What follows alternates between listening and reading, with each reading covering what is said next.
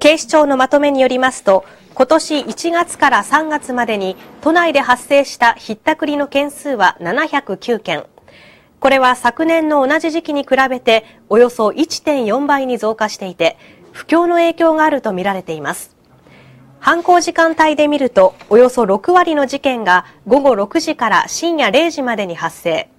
また、被害者のおよそ半数が20代から40代の女性で占められていることが分かりました。今後警視庁では、チラシ配布や訓練などを通じて、防犯対策を強化するとともに摘発を進める方針です。